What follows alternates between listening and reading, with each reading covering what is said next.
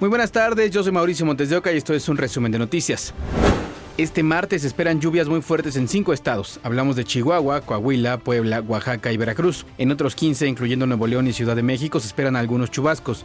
Las lluvias son por un canal de baja presión sobre el norte, centro y sur del territorio, combinado con la entrada de humedad. Se espera caída de granizo y actividad eléctrica. En contraste, continuará la tercera ola de calor con temperaturas arriba de 40 grados en Sinaloa, Nayarit, Jalisco, Michoacán, Guerrero, Campeche y Yucatán. La tercera onda de calor de esta temporada llegó a México con temperaturas máximas de hasta 45 grados en 12 estados del país, como Campeche, Chiapas, Colima, Guerrero, Jalisco, Michoacán, Nayarit, Oaxaca, Sinaloa, Tabasco, Veracruz y Yucatán. Muy fuerte, hay mucho este, bochorno. En la Ciudad de México, las temperaturas podrían elevarse hasta los 32 grados centígrados. Es por eso que ante las altas temperaturas se debe poner mucha atención para evitar enfermedades gastrointestinales y golpes de calor. Y considero que sí es importante cuidarse de la temperatura alta, no es ponerse tanto al sol por los rayos ultravioleta, tomar suficiente agua y ponerse bloqueador. Pues mucha agua, hidratarse, tomar mucha agua. Según datos de la Secretaría de Salud, los casos por infecciones intestinales aumentan en un 30% durante la temporada de calor evitar comer en la calle principalmente y pues tratar de comer antes de salir y mantener los alimentos dentro del refrigerador. Los adultos mayores y los niños son en quien se debe poner especial atención para mantenerlos hidratados, sin olvidar también proteger a las mascotas, para quienes se recomienda que los paseos al aire libre no se realicen entre 11 de la mañana y 5 de la tarde. Esto tiene que ser muy temprano porque las mascotas también este, presienten y sienten el calor entonces hay que estarlas hidratando realmente todo el día hay que estarles dando agua y no traerlos en el piso, traerlos en, el pasto o en, lo que pero en el piso es muy caliente. Se espera que esta onda de calor concluya el próximo 9 de junio. Imágenes Mario Medina y Luis Alberto Gres, Lucero Rodríguez, Fuerza Informativa Azteca. Autoridades han registrado 5 muertes y 389 casos de enfermedades asociadas a la temporada de calor en el país desde el 19 de marzo. La Secretaría de Salud recomienda evitar exponerse al sol sin protección, sobre todo de 11 de la mañana a 3 de la tarde, ya que puede provocar un golpe de calor, deshidratación y quemaduras solares, así como evitar comer en la calle. Lluvia, granizo y vientos de hasta 90 km por hora se registraron en Matamoros, Tamaulipas. En el fraccionamiento Hacienda Praderas, un poste cayó encima de un vehículo. La lluvia provocó encharcamientos e inundaciones. En el centro de la ciudad hubo apagones por varias horas. Regresó a amarillo fase 2 el semáforo de alerta volcánica del Popocatépetl. La decisión se tomó porque la actividad ha disminuido en algunos de los parámetros, así como las emisiones de ceniza y la expulsión de fragmentos incandescentes. Se mantendrá el monitoreo y seguimiento de evolución de Don Goyo por parte del Centro Nacional de Prevención de Desastres. El Departamento del Tesoro de Estados Unidos identificó y sancionó a tres miembros del cártel Jalisco Nueva Generación dos hombres acusados por tráfico de armas y robo de combustible y una mujer vinculada a una red de lavado de dinero.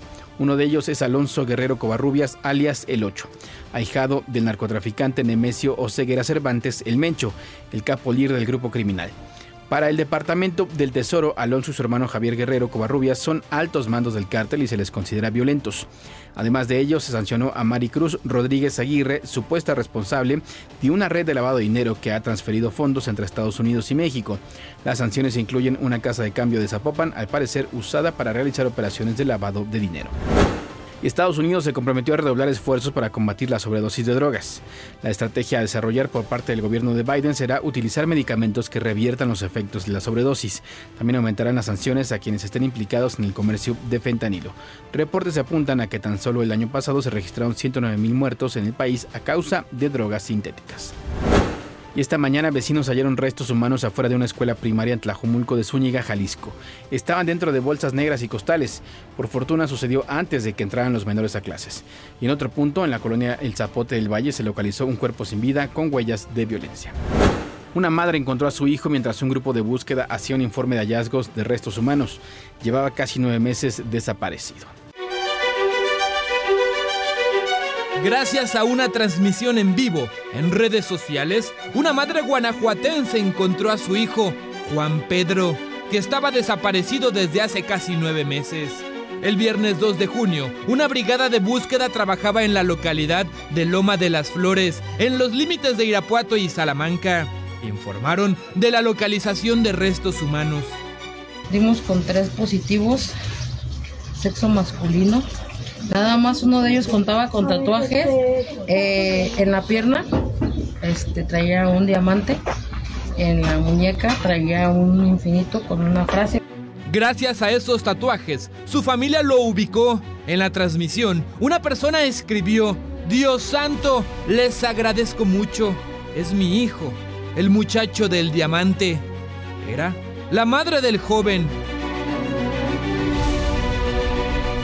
En este predio, lugar del hallazgo se ve ropa, basura, prendas y escombro regado. Durante el fin de semana localizaron más restos humanos. Comentar que son aproximadamente 20 bolsas las que hemos estado recuperando el día de hoy.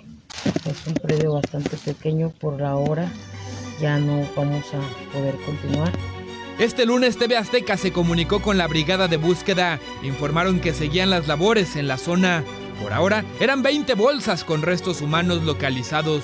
La Fiscalía de Guanajuato, en su reporte a medios, confirmó el hallazgo en la localidad de Loma de las Flores, Salamanca. En el documento, la dependencia se limitó a informar que son elementos óseos con tejido blando y que las causas de muerte están por identificar. Tampoco se sabe aún a cuántas personas corresponden. Rafael Ira, Fuerza Informativa Azteca. Continúa la búsqueda de los ocho jóvenes trabajadores de un supuesto call en Zapopan. Este fin de semana, peritos localizaron más restos humanos que podrían estar relacionados con su desaparición en un predio ubicado en la colonia Mirador Escondido. De acuerdo con las autoridades, sigue en curso el análisis genético de los restos que fueron encontrados en una barranca para determinar a quién corresponden. Más que fosa, pues fue al interior de un domicilio. Apenas están haciendo los muestreos, ya se, se tienen asegurados, ya están a disposición del Instituto de Ciencias Forenses. Lo que se logró extraer pasa el proceso de reconstrucción y posteriormente a ver si hay alguna coincidencia con los que puedan ser los muchachos de este call center o con algún otro caso para poder estar en contacto con la familia y repetir este, esta prueba pericial de la confronta genética. La policía capturó a dos mujeres en el Panteón Civil San Nicolás Tolentino en Iztapalapa cuando metían a la cajuela de su vehículo restos óseos. Las detenidas se identificaron como Alejandra Guadalupe N de 36 y 42 años. En el lugar les resguardaron por lo menos cuatro piezas óseas. En el Ministerio Público se determinará si los restos óseos efectivamente son humanos, así como su procedencia.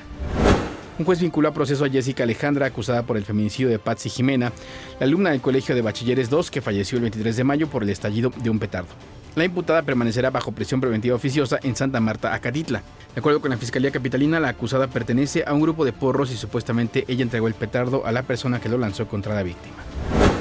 En Chiapas, por más de 12 horas, cerca de 450 personas entre trabajadores y habitantes fueron retenidos en el Palacio de Gobierno de Tuxtla Gutiérrez.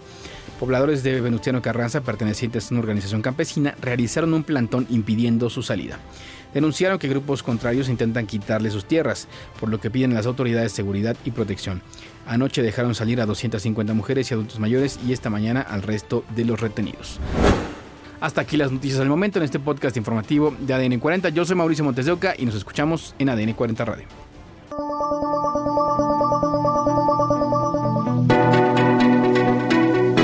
podcast es presentado por VAS, la super app que te ofrece muchas y nuevas formas de pagar todo lo que quieras con tu celular. Olvídate de las filas y dedícate a lo que más te gusta. Ver tele en vivo, películas, escuchar música, podcast y estar siempre enterado de las noticias más importantes. Todo en un mismo lugar. VAS, la super app con todo.